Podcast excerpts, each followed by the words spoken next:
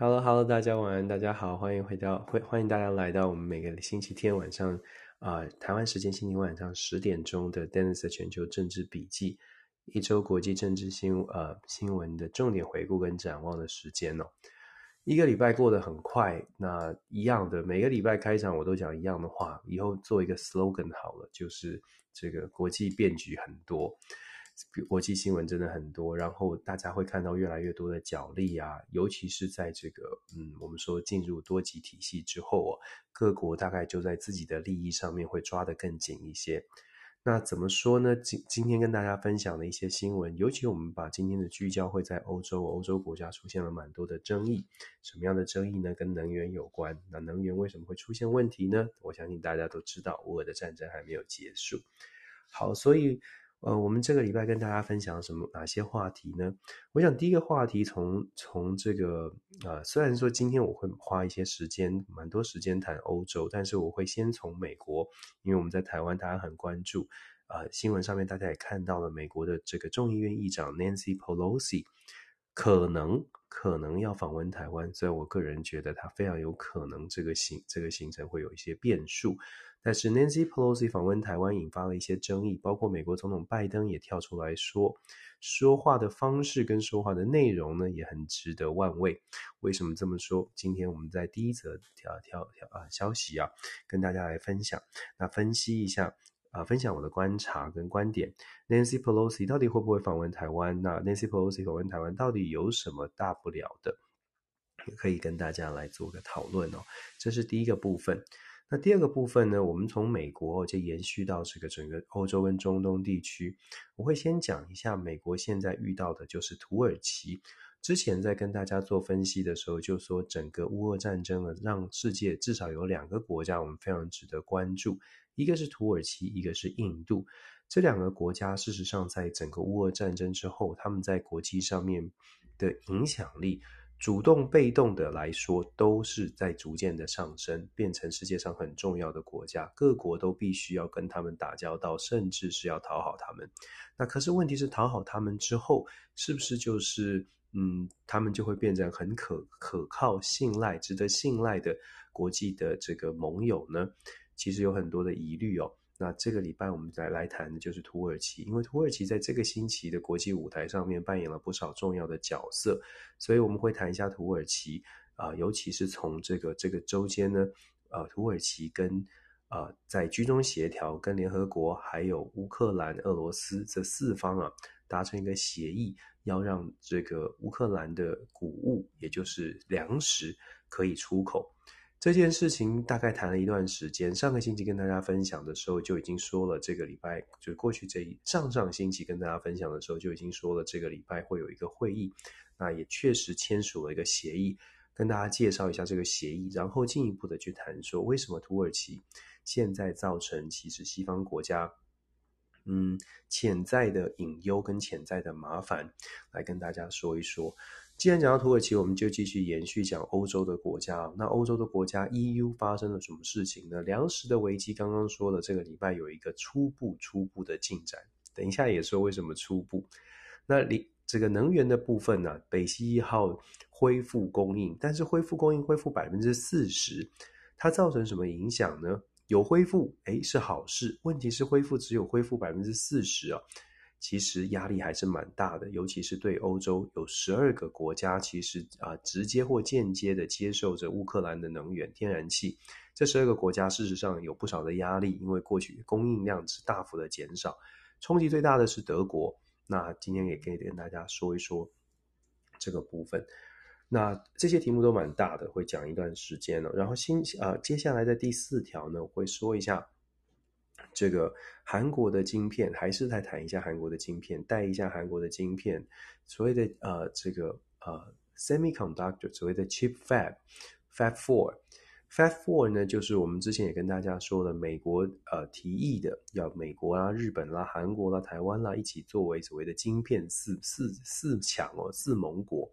可是这个话题在韩国事实上有很多的争议。正反两方的说法都有，我们之前有跟大家稍微提过，今天再再次谈谈一谈，因为在呃韩国跟中国之间呢，这个礼拜有不少的讨论，那这个部分，嗯，其实韩国一直都在犹豫当中哦。毕竟这个呃韩中之间的贸易，真的目前还对韩国来说还是最重要的。所以我，我想啊、呃，这个韩国的晶片是不是要加入晶片同盟，确实也是非常值得关注。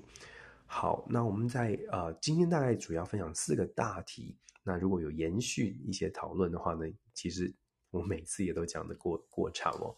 好，四个主要的大题，我们就从第一条来开始说吧。就是 Nancy Pelosi 到底要不要访问台湾？事实上，Nancy Pelosi 要不要访问台湾？大家先说为什么它重要。第一个是它是二十五年来，啊、如果如果他真的访问台湾的话，他是二十五继一九九七年的这个金瑞器议长访问台湾之后，再次的访问台湾。可是时间点是大不相同的。九七年，如果大家记得的话，一九九九一九九六年台湾第一次的民选总统。正式进入了民主化的一个新的进程。那当时的中国，事实上国力跟现在是完全没有办法比较的。所以当时的中国虽然也一样的，在九六年的时候有发射导弹，发射所谓的亚弹哦。这个李总统前呃，这个李登辉前总统有说，他这个这个是亚弹，不用担心空包弹。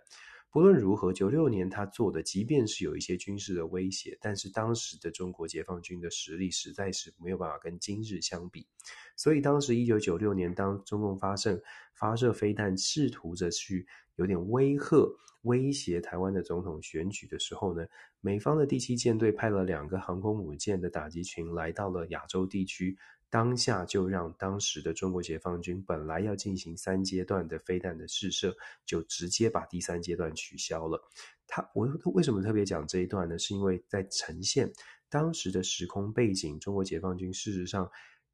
实在是没有办法有任何他比较大的动作，他必须要往后退。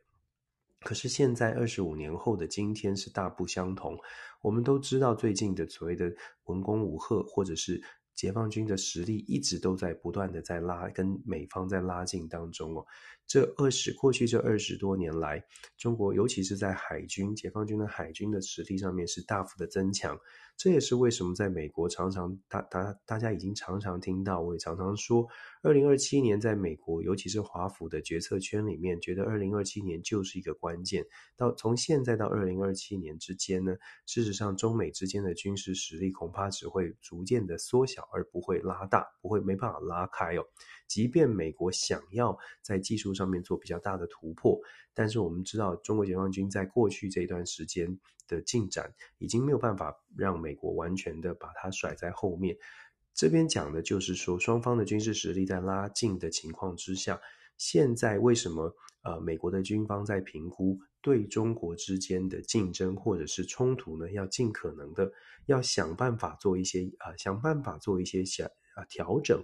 不能够在没有办法像二十五年前一样，就是说出动两个航母打击群，对方就会退缩。美方甚至现在会评估，如果两个航母打击群到了亚洲之后，恐怕只会激起更大的反应哦，因为对方的实力不像过去会完全的害怕往后退。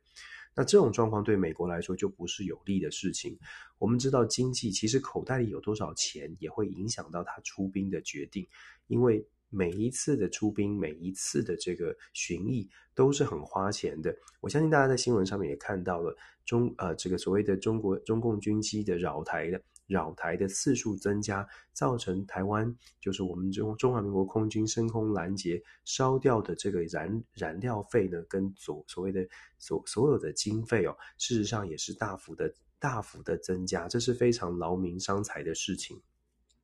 那对于美国而言，现以现在的经济条件，真的要去做大动作的，像九六年那个时候大动作的的的军事的这个秀肌肉，其实也很花钱。这也是为什么我们大家在看呢，所谓的第七舰队近年最近几次的所谓的绕行台湾，大家其实去观察它的船舰，它走的路线，其实真的就是寻求 CP 值高的一个方式哦，尽可能的不要动用到更大型的船舰。好了，我们回到 Nancy Pelosi 这个事件呢、事实上，上个星期传出来，他打算要访问台湾之后，在美国的媒体也很关注，尤其是拜登总统还没有等到 Nancy Pelosi 正式对外谈这件事情，拜登总统就已经先做了一个回应了。他的回应是什么呢？拜登总统的回应是，他没有说，可能也不能说，不是可能，他也不能说，不能说什么，不能说你不要去。因为美国总统代表的是我们说三权分立当中，总统代表的是行政权，行政权是没有这三权，所谓的三权分立就是真的要做到三权分立哦。有些时候我们会感觉好像好像在台湾或者在其他的很多民主国家，三权分立好像还是以行政权为首，就是领导人说了，然后后面的立法权或司法权会跟进。但在美国，三权分立是一个很明显的界限。即便是民主党掌握的立法权，也就是国会的多数，民主党也没有办法，民主党的总统也没有办法，好像是站在比较高的位置说：“哎，我现在要跟中国谈一些协议。”你不要破坏我的协议，所以拜登总统即使知道这会影响到中美关系，而且他自己又说希望十天之内可以跟习近平通上电话，在这样的状况之下，当然不希望外在出现一些变数，影响了中美之间有对话的可能。那当然我们会再进一步讲说为什么现在要对话。那原则上，拜登总统被访问谈到 Nancy Pelosi 打算要访问台湾，他的反应是行政权不能说什么，可是他的回应说。美国的军方认为不是一个好的时机哦。为什么拜登总统要说美国军方说不是一个好的时机呢？其实我们可以从两个层次来看哦。那当然，一个是虚的，一个是实的，也是让人比较，就是说一个比较令人担心。如果解我这样的解读跟大家分享，比较虚的部分呢，就是拜登因为我们刚刚说的，因为行政权不能不应该干涉立法权，所以拜登。不能自己说，白宫不希望呃 Nancy Pelosi 访问台湾，所以他找了军方来做一个做一个 excuse，做一个理由，说现在的这个局势呢，这个整整体的局势，整个亚太、印太战略。的紧张，印太区域的紧张，不需要有任何的任何人去加一些柴火进去哦，把它让让让它烧得更烈一些。现在拜登希望是赶快能够找到一个方法来做一个我这个危机控管、冲突管理。所以拜登总统，我们说比较虚的，希望也比较安全，相对来说比较安全的理由呢，是拜登总统在行政权跟立法权的分际上面不想要跨越这条线，所以找了 Pentagon 作为一个借口。好，这是比较比较虚、比较安全的部分。那我觉得比较危险的部分呢，也是也是这个比较黑盒子，我们不知道到底里面装什么的部分是，如果 Pentagon 也就是美国的白宫啊，美国的国防部真的觉得这里兵凶战危，所以强烈建议们 Nancy Pelosi 不要访问中国，那这个时候就会出现比较多的问号。所谓的问号是。美国的国家情报总监办公室、美国的国防部五角大厦到底看见了什么？到底知道什么？中方到底做了什么样的部署？相信在这个新闻传出来之后，我们肉眼看不见，但是情报单位的资讯，包括了卫星，包括了整个海上的部署，是不是出现了一些变化？那后来这几天的新闻的演变呢，也越来越多的讨论哦，包括 Nancy Pelosi 自己说。我们这就是没就有趣的地方了，因为 Nancy Pelosi 在拜登总统讲完话的隔天，他就讲说他的行程呢是安全问题，他不会，他都不公布他的行程。然后讲说，问被问到说，哎，为什么说军方觉得不是适合的时机呢？Nancy Pelosi 就讲说，哦，也许军方觉得我们的飞，我们的这个专机会，我们的飞机会被打下来哦，等等。其实这些话都很耐人寻味，因为如果说这不能。首先，我们希望，我们假设他不是胡，他不是随便乱说，不是像随便的政治人物就啊自己想象讲出一段这样的话。八十二岁的 Nancy Pelosi，大概大概我们根据他过去的从政经验，大概可以判断他不会是天马行空想到就说。那如果是这样的话，代表他的幕僚或者是他的周边的人，也许是国防部真的有提供一些消息，就说，嗯，这些都是潜在的危险哦。所以 Nancy Pelosi 讲说，很可能担心我们会被打下来啊，或可能会担心我们会有一些这个军事上面受到挑战，安全受到顾虑哦。那所以我们就这样子来推敲的话，我自己就会觉得这件事情呢，尤其是当新闻传出来之后，北京政府的回应。透过公开跟私下的管道，媒体揭露出来说，公开跟私下的管道，北京当局都向华府表达了非常非常严正的声明。我们在公开的场合就已经看到，像是汪文斌等人，他们公开的说，如果做了这件事情呢，跨越了红线，后果自负，北啊，中国一定要做出一些回应哦。那其实这个这个 Nancy Pelosi 可能访问的事情，就像是我们传统的赛局里面讲的那个 Chicken Game。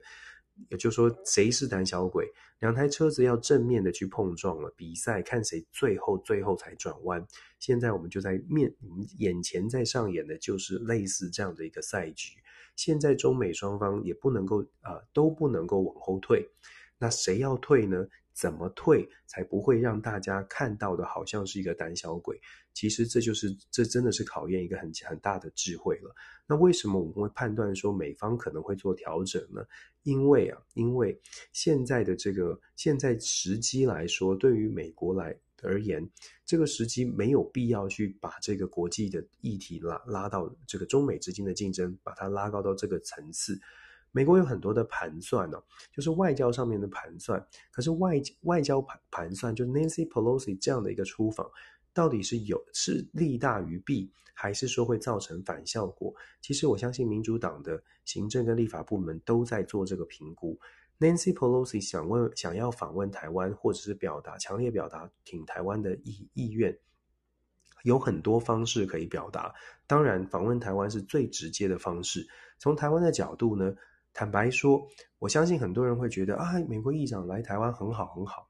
对，他表面上是不错的。可是，我想大家可能要进一步的去思考，现在是不是一个好的时机去把这个议题啊炒起来？我们才谈谈的好的时机，不是选举考量，是国家安全考量。如果从选举考量的话，真的也很坦白说，如果是真的只考虑选举，那 Nancy Pelosi 来台湾当然很好。对于选举的议题而言，台湾获得了美国更大的支持，当然对选举是有帮助的。任何想要选举的朋友，想要选举的政治人物，都可以去强调这个政治上面的立场，我们又如何如何的抗中了。但是从台湾安全的角度，再加上从中美冲突的角度，Nancy Pelosi 访台，为什么连美国都想要踩刹车？原因是因为现在真的不并不是一个非常好的时间点。从军事的角度，美国的准备恐怕也没有这么的完整哦。我们不是说美国会被打败，而是美国的准备在印太战略上其实还没有一个完全的建制完成，跟亚洲国家的连结也并没有这么的完整。那对于中国到底有多少的筹码在手上也不确定，再加上整个经济的状况，以美国现在的经济，你要说服美国民众说，诶，我们要来挑起一个争端，我们可能要花多一点的钱，这个也是一个非常大的问号。所以总体来说，Nancy Pelosi 访问台湾，在国内，如果他考虑的是政治。那么他希望可以透过对中国的强硬来传达说，民主党接下来对中国的外交政策还是会非常强硬的。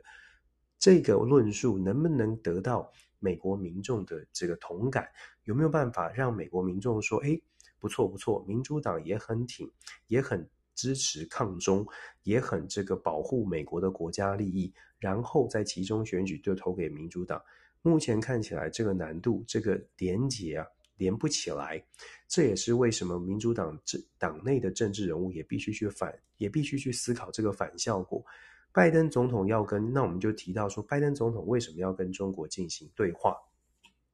我相信朋友们都看到了，拜这个新闻当中有谈到很多关于中美之间要对话，甚至是拜登总统考虑要降低中美对中国的关税。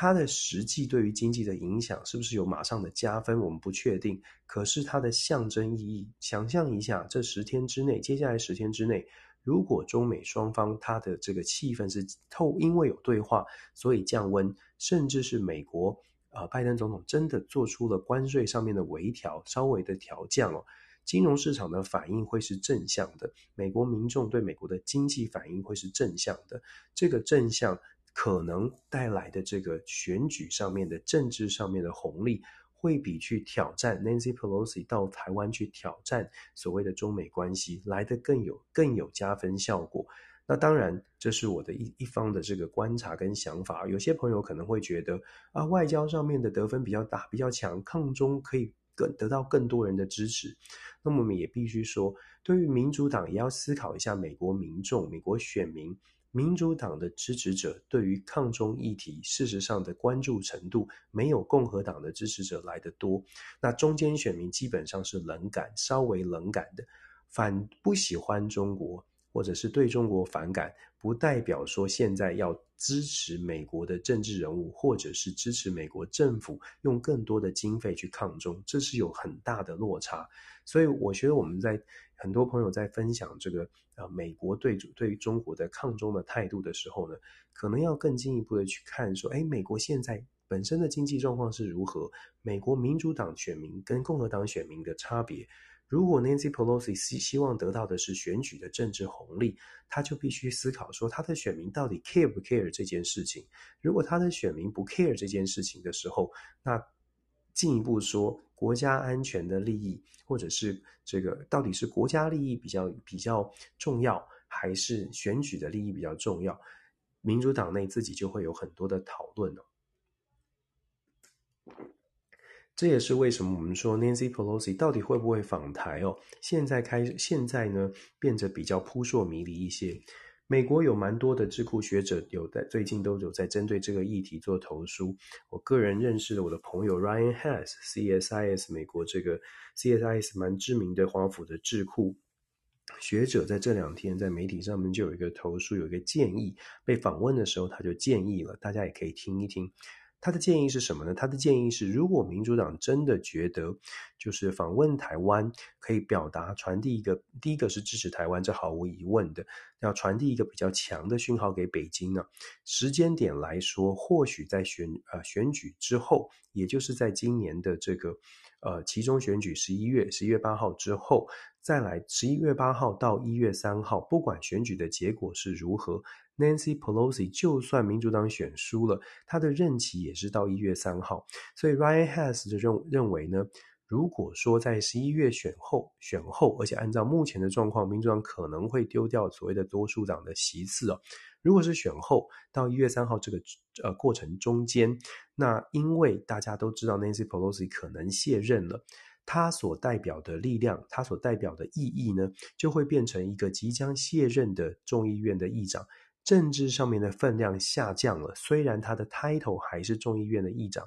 但是政治分量下降了，对于北京而言的政治的挑战就下降了。所以 Ryan Hess 的建议呢，其实蛮合理的，我个人觉得蛮合理的。就是一方面又是众议院议长访问台湾，但是另外一方面政治上面的意涵降低，所以其实对于大家来说都是一个比较比较，也可以说是三赢的方式。美国的立法权又得以伸张，保持了立法权的独立性。对于台湾又继续有有保持支持，因为还是一个议长的头衔。虽然大家知道他即将卸任，但是现任议长这个头衔不变。再来，北京当局的解读呢，也不会再解读说民主党的行政权、立法权都在非常强硬的对抗哦，所以。现在，这这也是为什么我说，现在如果说美国的媒体舆论，包括的智库学者有这样的建议的时候，很有可能在这这个时间点访问的时间点上面也出现一些变化。其他的学者有公有有公开呼吁做一些调整，譬如说派出其他人也是重量级的民主党的议员访问来取代 Nancy Pelosi，再找其他的理由，譬如说有其他更重要的公务，找其他的理由来避免现在这个时间点。我们一再讲时间点，时间点。我们刚刚说了，所谓的时间点，军方的认为可能现在没有完全的准备好。另外，很重要的就是美国跟美国跟中国之间，在针对全球现在已经预期到的经济衰退，其实双方都有都需要都需要有一个时机可以坐下来谈。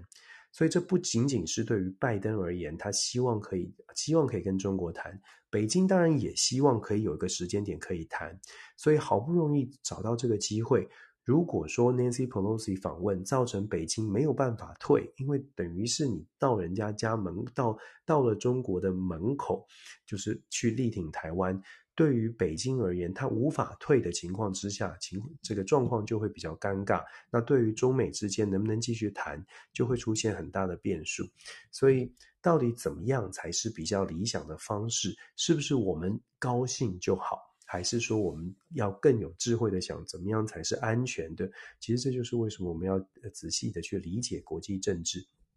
真的可以有不同的意见，可是看清楚整个的大局呢，可能做出来的判断会好一些哦。所以这是 Nancy Pelosi 访问台湾的一个整体的这个嗯整全局的一个分享，跟大家做一个啊、呃、这个呃讨论。第二个条件，第二个新闻呢，就我就刚刚说了，从美国继续延伸到整个呃土耳其的部分。为什么我们说从美国延伸到土耳其？其实这个新闻跟这个土耳其这个礼拜做了一些事情是很有关系的。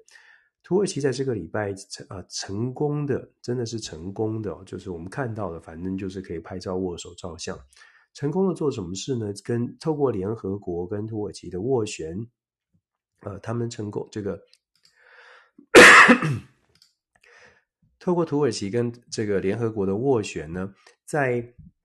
俄罗斯、乌克兰还有呃四方，总共四方哦，签署了这个 agreement。这个 agreement 呢是谷物运出口的 agreement。这个根据这个 agreement 呢，土耳其跟呃这个俄罗斯啊，俄罗斯跟乌克兰，他们双方都愿意。在这个 agreement 之前，其实没有人知道到底结果会怎么样哦。可是，在这个呃双方这个呃协议签订之后啦，双方就出现了一个呃蛮大的一个。变化就是全球的粮食危机好像得到了勉强的缓解。就跟大家说一下这个 agreement 是什么。这个协议呢，是俄罗斯跟乌克兰双方虽然还在交战当中，但是双方愿意愿意，尤其是俄罗斯的部分呢，同意说让乌克兰的粮食谷物可以出口。从哪里出口呢？从奥德萨，我相信大家如果关注乌俄战争，都已经听都已经听很多次了。在乌呃这个乌克兰算是南方的奥德萨这个大城市港口城市，奥德萨这个地方还有尤日内跟切尔诺呃切尔诺莫斯克这三个地方都在奥德萨附近，由这三个地方的港口出船队，载着这个乌克兰的谷物可以运出乌克兰，那。这个这个船队呢，走的路线哦，根根据协议就是走一一道特定的海呃海上海上的路线，这个 corridor，这个走这个特定路线呢，直接把谷物送到伊斯坦堡，就是送到土耳其。过程当中在，在呃是是必须要接受这个四方的监控，有一个这个他们是用 monitor，用四方的监控的方式来确保出来的诶是谷物，然后一路送到伊斯坦堡。回程的时候，到了乌伊斯坦堡呢，也是啊、送完之后，这个船要回程的时候，也是由这四方呢共同来监督有没有什么运送什么不不应该上船的东西，譬如说武器弹药啦。之前为什么大家觉得这很难谈成？主要的原因就是俄罗斯一直强调，一直认为说，如果我们开放了这个俄罗斯如果开放了这个航道，也许西方的武器就透过这种。等于是这种方式可以从土耳其再运回乌克兰，让俄罗斯的战事更难打。所以乌克俄罗斯之前一直是很犹呃很犹豫，甚至是呃反感拒绝的。但是土耳其的斡旋，再加上俄罗这个联合国的斡旋，表面上看到是这样啦，其实最重要最重要的恐怕还是俄罗斯自己也盘算自己的国家利益哦，因为乌克兰跟俄罗斯这边的谷物可以出来。乌克兰呃，俄罗斯才有办法跟他在非洲的这些国家、这些盟友去交代哦。其实非洲在这段时间，短短的几个月，非洲的粮食已经高涨，而且已经造成像是索马利亚这些国家国内的纷争已经出现了。没有粮食，基本上你一定是动乱的，更何况是发展中国家，吃不饱你只能造反。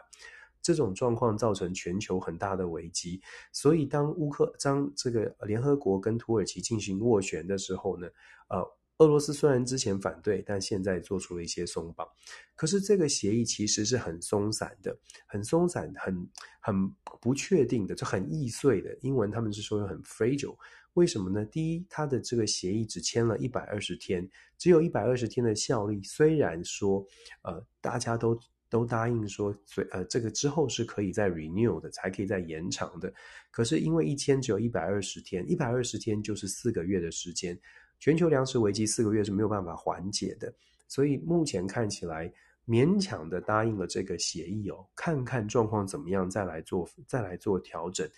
可是我说的所谓的看看后来怎么样，其实就跟乌俄战争当中所谓的战场的状况。以及整个西方国家到底在角之后的角力，在乌俄的战争上面到底做着乌俄之间的冲突上到底做出什么样的协调，有很大的关系。乐观的想是最好，就乌俄战争可以停火了。那这条线大概四个月之后，可能也不需要这个了，因为就停火了。可是悲观的想呢，任何的一些变化都可能导致这个协议就不见了。那再者呢，其实整个的这个啊所谓的谷物运出哦，然后再加上整个的啊监管的监管的机制，也是同样的，同样是。那是不是有持续的会被信任，也是一个很大的问题。现在短期之内，俄罗斯对乌克兰没有信任，这是毫无疑问的。俄罗斯现在对土耳其以及现在对联合国愿意去做一些配合，可是土耳其跟联合国到底是不是成能够持续的得到跟普丁持续保持这样的关系，也是很值得关注。为什么我们这么说呢？土耳其的总统叫做亚多安，相信大家常常听的话，常常听都已经知道他就是亚多安。不同的翻译，反正我是翻译亚多安哦。亚多安他是一个非常嗯特别的政治人物。我们说了，土耳其在这个乌俄战争之后呢，它的全球影响力大幅的上升，因为它是少数几个国家又可以跟西方对话，又可以跟俄罗斯对话，是极少数的。可是土耳，可是我们换个角度说呢。亚多安之所以可以跟西方对话，或者或或者更重要的是，之所以可以跟俄罗斯对话，就是因为普丁觉得他也没这么西方，他也是哎跟我痛调比较合一些。所以大家可以想象，我也之前一直说了，亚多安不是一个民主领袖，不是一个传统我们认知起来的。他虽然是选举出来，可是整个的选举还有他的这种执政跟操作的手法。让亚多安向来都不是，至少绝对在这个呃比较了解国际政治的人就知道，亚多安向来都不是一个完全民主的领袖，而且他的很多的做法呢，事实上是很有争议，在土耳其内部也引发了很多很多的反感。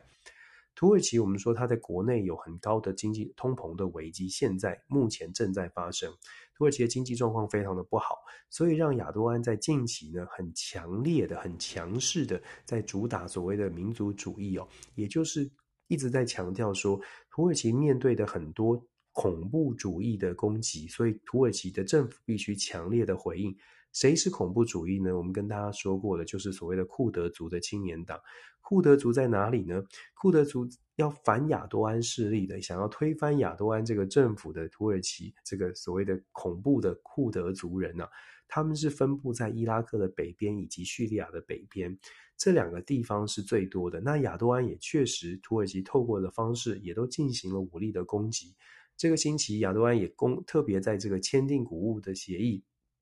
以及亚多安和乌呃乌克兰和这个俄罗斯总统普丁，还有伊朗的总统莱西，他们在这个礼拜也有会面。会面谈的呢，直接就是讲说，我就是要打北北叙利亚，叙利亚北部。亚多安明白的点出，他要攻击叙利亚北部。我们之前也跟大家说过了，伊朗跟俄罗斯是支持叙利亚政府军，所以亚多安要去跟他们谈判，谈什么？就是谈说。我打叙利亚北部，你不要，你们不要导弹，你们不要去，不不要介。一上一方面是说，你们不要介意哦，那是你们支持的政府军这个的战争哦。但是我不是要跟你们的支持的政府军去对抗。我虽然我打进了政府军操控的范围，但是我打的人，这个呃，跟跟这个政府军无关。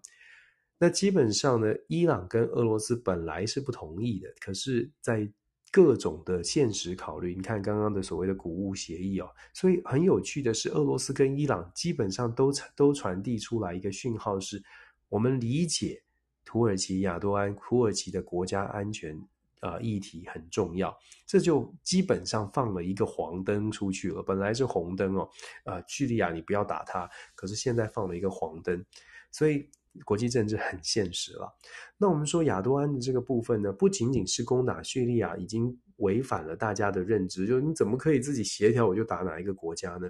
为什么我们说土耳其它的地位变得重要，而且它不会是它变成是像是西方民主国家一个蛮头痛的问题？美国希望面对刚刚我们说的这个粮食的协议呢，全世界大概没有人说不要。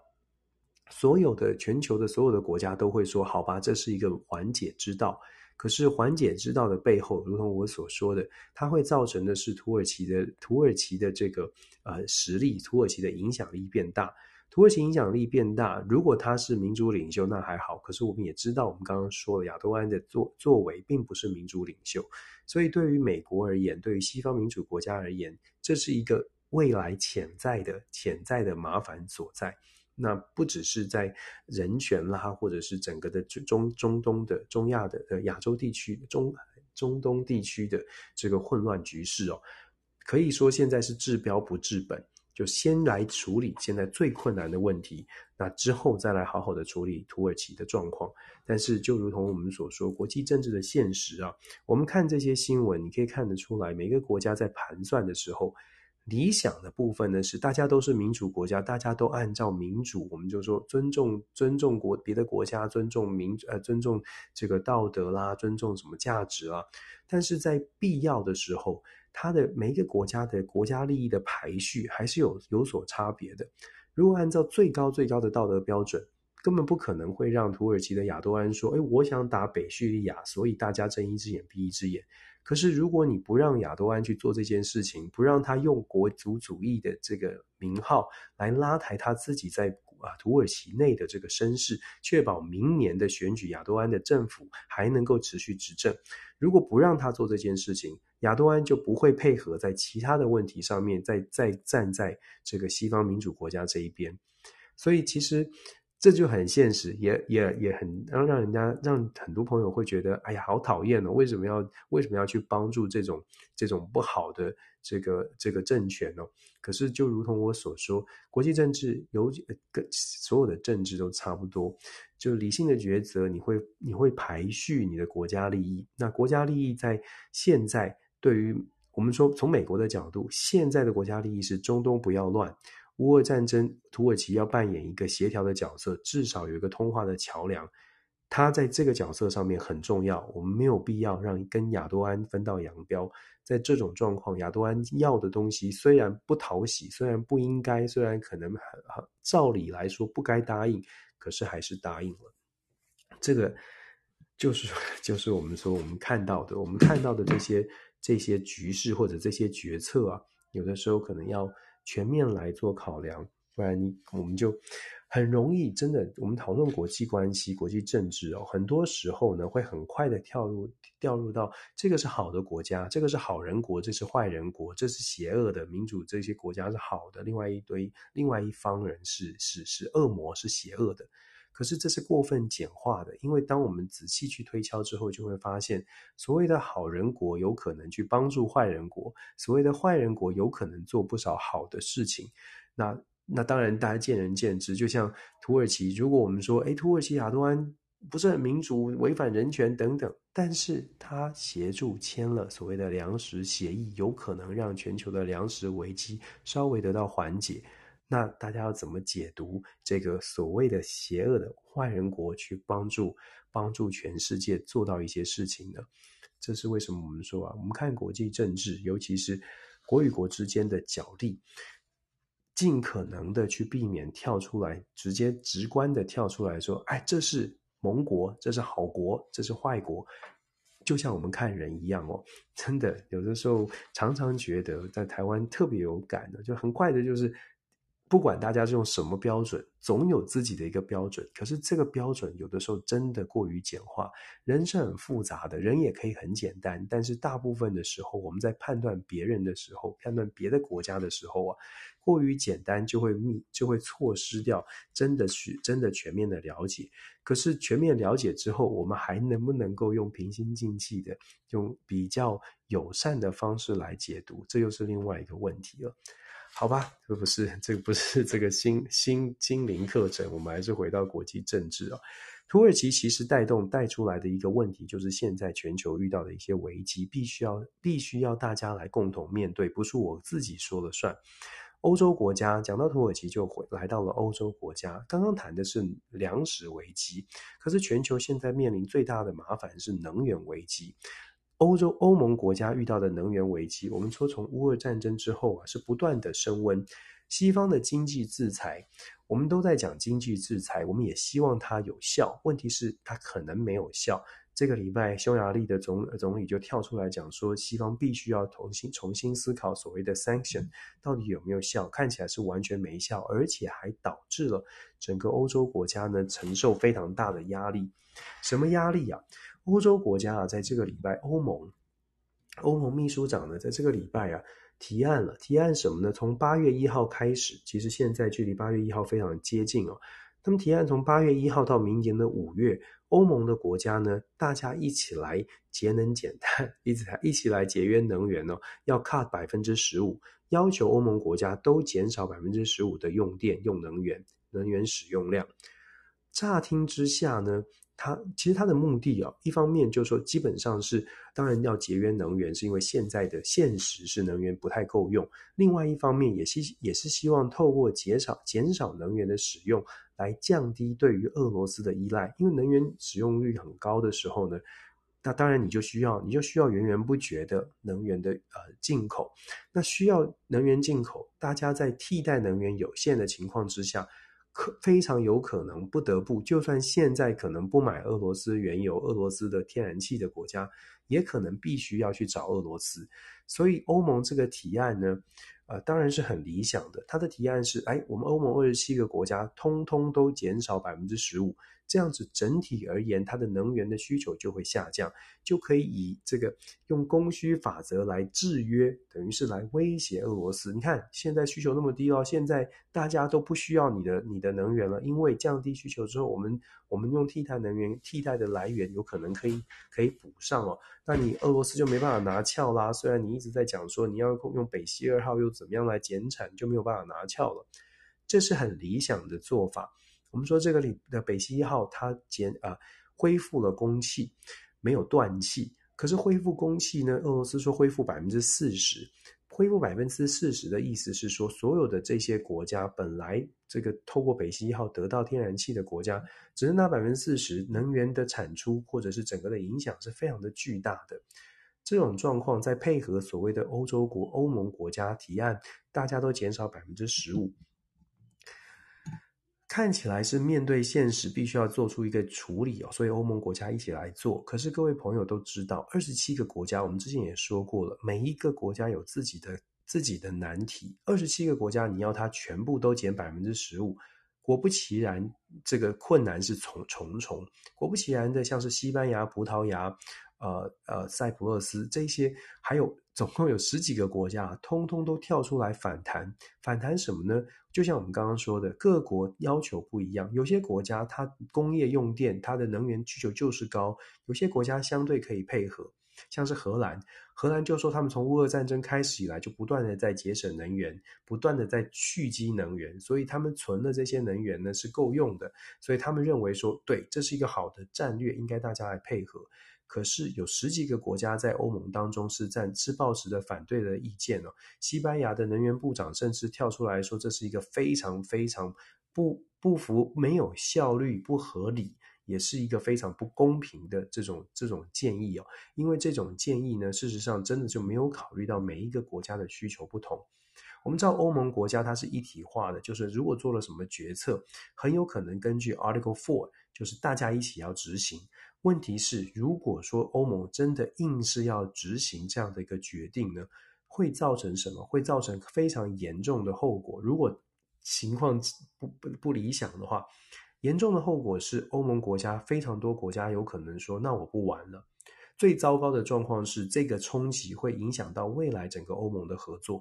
短期之内，我们当然不会说：“哎，因为一个一个冲冲突哦，让大家说哦，我们就退退团了。”可是。英国脱欧之后，其实真的有不少的欧洲国家在思考说，欧盟是不是真的对自己的国家带来比较大的效益？到底是不是利大于弊？很多国家，尤其是现在右派势力不断的抬头哦，我们等下稍微说一下右派势力。右派势力，也就是所谓的国家利益中心的这种思考，逐渐的抬头之后，让欧盟本来说，哎，大家合作来达成事情的这种想法跟概念呢，本来就打上了问号。如果今天像是西班牙、葡萄牙这些国家强烈的反对能源裁减，强烈反对能源裁减，但是欧盟透过整个集体的力量逼迫着大家都要配合的时候，也许这些国家不会马上的退退团，可是心中一定会有圈圈叉叉，觉得这完全不符合我的利益，为什么我一定要配合？这个就是，难道我们加入这个团队，我们就必须要承受的重吗？所以，其实对于欧盟来说，这个乌这一场乌俄战争打出来的这个能源危机，我们之前一直跟大家分享，我也一直说，就说这种现实啊，真的是要看大家的内力，大家的这个意愿能撑多久。可是现实上来说，民众没有办法关注到这么长远，民众没有办法。没有办法长期的说，一年两年我们继续配合着这个勒紧裤腰带，不要不要用电。我们以能源来说，因为啊、整个能一欧洲受到热浪的侵袭哦，大家在新闻上也看到了，热浪侵袭代表的是能源的需求也会升上升，更不要说欧洲如果进入到冬天之后，烧暖烧煤烧暖气这些能源的需求会更加的更加的严峻。德国现在就能源能源德德国的能源部长现几个月前就已经提出来，德国呢，大家洗澡啊要洗热水，洗澡呢可以建议建议大家两天洗一次。那德国的媒体啊，媒体也在报道，去访问了这个德国的医生。后来媒体报道出来一则呢，也是可以跟大家分享的是，德国呃媒体说洗澡呢可以洗四个身上四个重点部位就好。其实讲这些新闻，这是事实的实际的新闻哦，不不是不是乱乱说，我还特别去查证。讲这些新闻，其实在讲的是，我们可以想象得到，先进如德国会遇到这样的状况吗？我想很多的朋友，像我，包括我自己，你看，讲到德国，BMW、Mercedes 先进工业，德国欧洲国欧洲强国之一，你何你曾几何时你会想到德国在能源上面的依赖这么高？德国的能源依赖依赖乌依依赖俄罗斯高达百分之五十五，在乌俄战后呢，德国真的也是动用尽了所有的脑筋哦，把能源的需求应声砍到百分之二十六，天然气的需求的应声砍到百分之二十六，同时德国也在非常加速的要改建置他们的这个液化天然气的接收港口跟储油槽，这是之前都没有的。那德国即使快马加鞭的在做这件事情，但是现在遇到的危机，能源部长自己跳出来说，德国能源真的出现了状况，希望大家共体时艰。可是对于我们在旁边看待的看德国的，呃，我们我们来说，真的很难想象先进如德国必须要面临这些挑战。法国也同样的，整个欧洲国家都遇到同样的事情。为什么最近关于所谓的核能的供电被大家拿出来，整个欧洲拿出来重新讨论，甚至欧洲议会要通过核能也算是绿能，天然气也算是绿能，因为真的没有其他的办法。对于能源来说，你短缺了就是短缺了，能源短缺，工业没有办法发挥，没有办法发挥它的效能。你想要制造任何东西，没有电怎么开怎么怎么开怎么开工呢？所以在这样的状况之下，这也可以反映出来，为什么当大家说，哎，当欧盟国家说，我们来减少百分之十五的能源，供体时间，然后等于是转向的逼迫俄罗斯去了解，其实大家没那么依赖。但是这一招使下去之后，反而让大家更加的看到，甚至是欧洲国家更加的看到了眼前的现实根本没有办法解决，眼前缺能源的状况就是只能靠俄罗斯。匈牙利呢，在这个礼拜，呃，媒体报道，匈牙利在这个星期已经飞到了俄罗斯，寻求寻求就是新的新的这个合约哦，就是看看能不能增增加向俄罗斯购买多一点的能源。那这个时候，有趣的是，媒体也说了。俄罗斯也不确定还有没有多的能源，为什么？因为在这段时间，像是啊、像是巴基斯坦、印度这些国家都大量的采购俄罗斯的能源，所以其实俄罗斯呢，可可以说，为什么我们从数据上面来说，经济制裁对俄罗斯的影响，前面一两个月可能有一些波动，但现在不只是俄罗斯的货币的价格啊、呃，会这个来到了高非常好非常高的水位。它整体的对外的能源的供应，事实上也来到了，也创下了新高。它在能源上面的获益创下新的新的高点哦。在这这些因素、这些消息都再再告诉我们，就是嗯，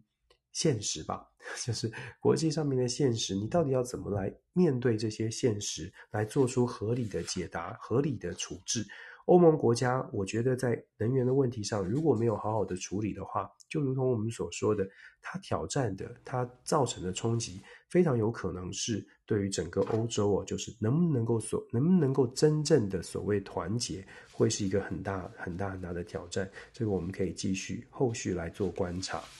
那讲完了欧洲，讲了讲了这个土耳其哦，有一个小的新闻也可以跟大家说，伊朗的伊朗这今天上午。的新闻是伊朗的这个核核子核子弹的一个工啊工程师，一个科学家被暗杀了。这个在我们呃这个全球政治笔记，其实之前有跟大家分享过。现在因为伊朗的核协议迟迟签不下来。所以周边的国家其实都挺紧张的，包括了沙特阿拉伯，包括了以色列，都很紧张。那各国的紧张呢？以前啦，都是说，哎，那赶快赶快，我们找美国，赶快来协调，赶快把这个核协议签下来。但是因为美国也卡关，美国呢也没有办法在伊朗的核协议下这个问题上面做出一个非常明确的决定。这种状况导致以色列、沙特阿拉伯这些邻近的国家感觉到危机感很重。我们之前跟大家说过，暗杀的事件在中东地区都可以拍电影了。所以伊朗这一次呢，这个有一个科学家被暗杀，那再次的凸显说，哎，这个所有的这个间谍行动、谍报行动，在中东国家现在是还是非常密切的在发生。那这种状况只会造成整个中东地区的更加的不稳定。这个不稳定的影，这不稳定就会连带的影响到伊朗的核协议到底能不能签得成。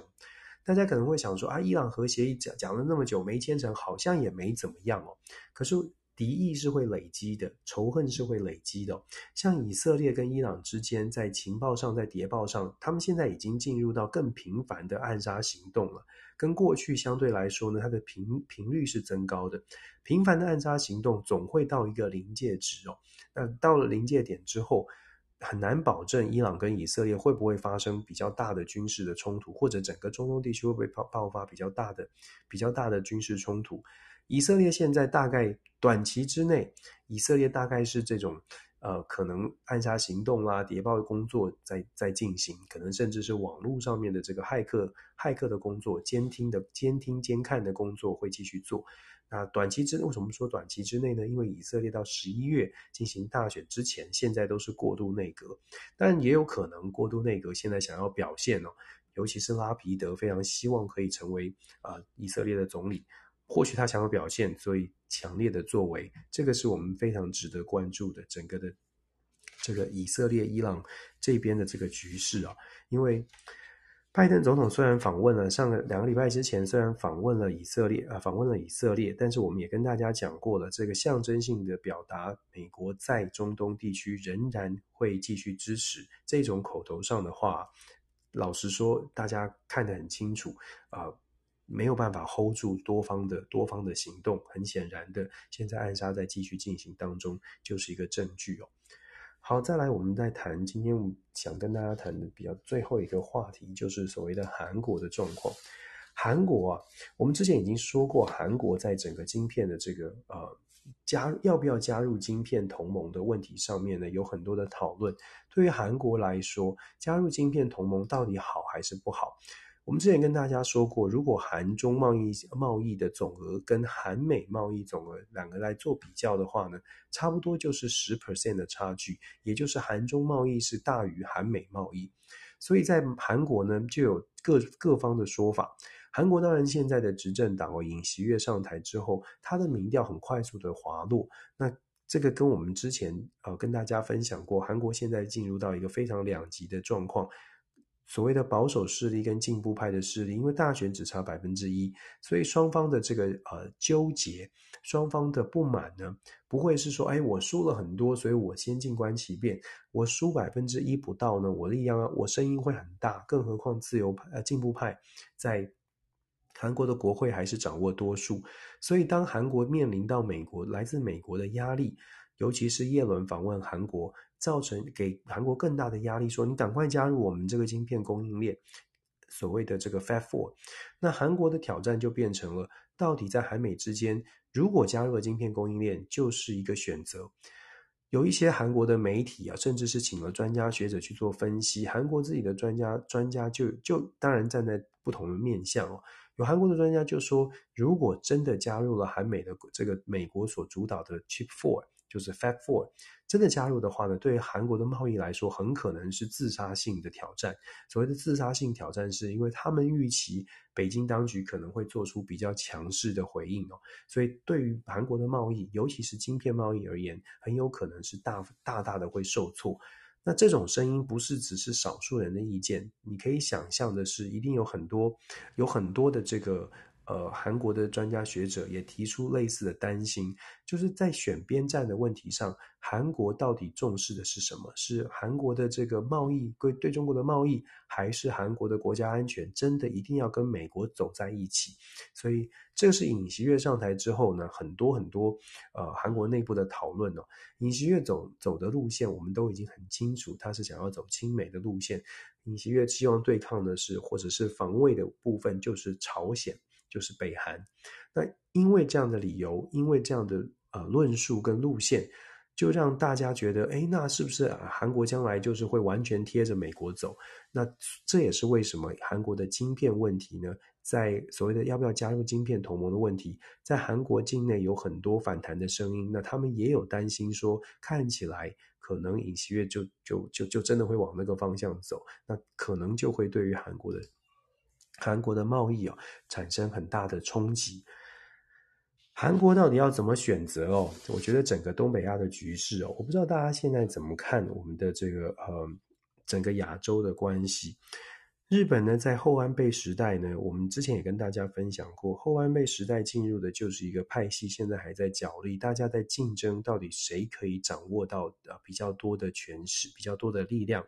岸田文雄首相多次的表达的态度，都是希望大家可以支持，但也是希望啊、论述说我们要走延续的安倍的精神，基本上就是想要传达这样的意念。那安倍总安倍首相呢，到从现在。到安倍啊晋三前首相的国葬，我相信目前日本的政局，根据所有的媒很多的专家的分析，都讲到同样一件事情，就是日本派系政治的角力现在暗潮汹涌的非常严重。那谁能够最后出现？岸田是不是能够真的变成主导一切的岸田路线？这个是我们之前也跟大家说的最值得观察的部分。韩国呢，在晶片的问题上，以及所谓的亲美还是？啊，跟中国之间的关系到底要如何拿捏？这一点也是我们要继续密切观察的。整体来说，全球的局势，我们要一再的强调，我们刚刚说了右派的崛起。所谓的右派崛起，就是国家利益优先，会一再的被各国拿出来，拿出来检视他们自己的政治人物。这边补充，意大利的总理德拉吉下台了。经过了几番纠结之后，他还是下台了。可是他下台之后，我们说了，他谁能够控制住意大利呢？纽约时报有一篇非常完整的分析，是 Paul Krugman 非常有名的评论人，也是这个经济学者。Paul Krugman 的分析呢，他特别讲到了意大利现在面临的很大很大的挑战，在于政治上面的分歧哦，尤其是所谓的这个右派。国家主义啊，然后这个这个有有一点民粹了。五星运动本来就是一个比较民粹的运动哦。那基本上，意大利的问题在于政治上面没有办法没有办法找到共识，那又比较偏向右派。意大利一旦偏向右派，我们意大利优先这种论述，其实各国都会喊出来，各国优先哦。你喊出意大利优先，其实右派的想法就一直是对于乌俄战争。不，意大利不需要去特别的支持乌克兰，所以可想而知，现在意大利接下来的新总理，如果真的是现在比较亲呃这个支持度高涨的右派执政的话，未来的意大利在乌克兰的议题上面，恐怕就不会跟欧盟很多的国家的论述走在一起哦。那在这种状况之下，我们就说乌俄战争会出现什么样的变化？整个欧盟还能不能团结？都会很都会有很多很多问题了。整个不只是在意大利，事实上，世界各国各国呢，在目前的状态之下，真的每一个国家所谓的国家利益优先的声音都是非常非常强悍的。意大利只是一个只是一个非呃更显著的例子，因为明明是呃非常中间偏左派，已经算是少非常非常少数可以让意大利不同意见集结起来的一个政治人物德拉吉，优秀的央行的总裁，欧洲央行总裁，有这样的条件都没有办法让大家团结，都会输给所谓的右派势力。就可以想象现在的国际局势造成的大家人心浮动。我的国家先顾好我自己就就好。美国也是如此。美国现在为什么右派的所谓的共和党可以大快速的快速的这个呃呼这个集结所谓的支持者？因为经济表现不好，国际变局造成的经济表现，美国透过了各种的货币政策，Fed 就是联联准会升息。也没有办法让这个整个经济状况快速的去做一个反转哦。美国民众其实很多很多的抱怨，在这种状况之下，在野的共和党、在野的保守势力，他们的论述先顾美国，再顾再再考虑别的，这个是很很受到重视的，很很被人家重啊，就是很很得到选票了。所以这只是一个现象，意大利的状况只是一个只是一个，我觉得只是一个开端。乌俄战争继续延烧，继续造成全球的这种危机，只会造成各国面面对这种现实的时候呢，都会去多思考自己的国家到底应该怎么样可以往守住自己的利益。那在台湾同样也是如此哦。我们面对的这个变局，台湾的状况呢，好是呃比较比较乐观的解释，比较乐观的解呃检视呢，会是。台湾其实自己做得蛮好的，所以台湾可以在呃我们在世界的一角呢，维持着稳定的稳定的局势。可是当我们走出这个世界，就会发现台湾跟世界的连结一旦连结上了，我们的利益到底能不能维持住？包括了刚刚我们说的晶片 Four，就是 Chip Four 或 Fab Four。我有之前有跟大家分享过，美国这边的计划，所谓的 Fab Four，再说一次。美国这里的计划呢，晶片同盟，它就是希望未来在市占率上面重新做一个调配。台湾目前百分之五十五的市占率下降到百分之四十左右，然后把韩国目前百分之十八的市占率上提到二十四，日本的市占率也稍微的上提，美国的呃晶片的市占率要从百分之六提跟提高到百分之十二到十五。这个从美国的观点，呃，美方利益的角度做出这样的建制，真的。不用意外，也不是好坏的问题。这个就是从美国的国家安全的建制上面认知，产业链这样分布对于美国安全来说是比较合理的。因为呢，降低台湾的市场公市场的占有率，代表的是，即便未来出现什么样的纷争，全球当然讲全球其实是主要是美国，也就不会受到这个呃这个冲突的冲击哦。那。就让大家我们自己思考吧。当台湾没有跟国际接轨的时候，我们其实自己做的 OK。可是当台湾跟国际接轨，知道世界发生什么事情越多的时候呢，真的可以思考一下，当呃这些国际上面的决策对于整个全球的影响，以及对台湾连接到台湾之后对台湾的冲击，我想这个真的是。嗯，不是我我我也不觉得台湾需要是呃是要完全靠政治人物去做一些判断。有的时候，我甚至是觉得一般的民众，如果大家都有更多的认识，知道这个世界到底是发生了什么事情，也许我们在判断的时候就会比较知道说，嗯，政治人物做的哪一些事情可能是 OK，哪一件事情可能需要再进步。那在这样的状况之下，或许我们就可以做出更好的选择。啊。还是要知道这个世界发生什么事比较理想一些。好，这是今天我们分享的几则新闻哦。抱歉，我的声音好像有些有些沙哑，请大家多多见谅。那每个星期天，呃，台湾时间每个星期天的晚上十点钟呢，我都固定开房跟大家聊一聊这个礼拜我看到的几件新闻。现在目前看起来，乌俄还是乌俄战争的影响。虽然我们不讨论乌俄战争本身，越来越少人在讨论乌俄战争本身，但是乌俄战争造成的国际的影响，就如同我们所说的，都是国际政治的角力。各国跟乌俄之间的连结，它连接连接到的粮食跟能源的危机，现在还在发酵当中，这些都是我们后续会观察的。美国现在吵得纷纷扰扰的，不仅仅是在国际上面，美国的国内政治其实非常多的纷争哦。下礼拜我们可以好好来分享，尤其是在几个重要的初选结束之后，蛮有趣的。现在确实共和党的声势很高。拜呃，川普总统这个礼拜的强一直在强调，因为他在一月六号的这个国会的空这个国会争议当中哦，现在美国媒体真的是天天在报道这样的事情。也许下个礼拜我们可以做一个完整的一个分享哦，到底一月六号对于这个国会骚动的调查事件，对于整个川普呃未来的总统大选的选情会有什么样的影响？你看，我都说总统大选选情了，因为川普自己呢。不断的强调，他不会放弃，他不会放弃二零二四年哦。所以，我们只能说，美国美国的状况呢也不少，很值得大家做做做这个多一点多一点了解。下礼拜也可以谈一谈，拜登总统如果不能够继续竞选连任的话，美国民主党有哪些人物可以跟可以介绍给大家认识。虽然我个人呢，呵 觉得。真的要祝福拜登这个 身体健康哦，好好的撑完二零二四，否则目前的状况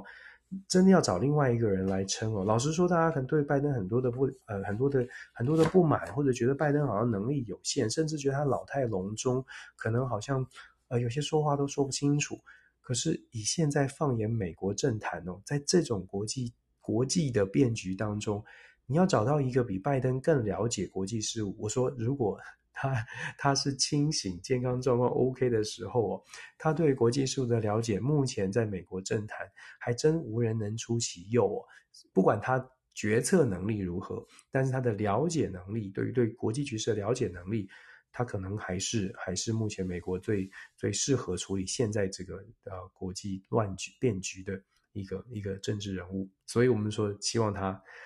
健健康康的做做完任期哦。对。以上是这个礼拜的这个一周新闻、政治新闻的重点回顾跟展望，希望大家这个我们继续一起来学习。每个星期天晚上十点钟，我们在线上再会喽。OK，谢谢，晚安，拜拜。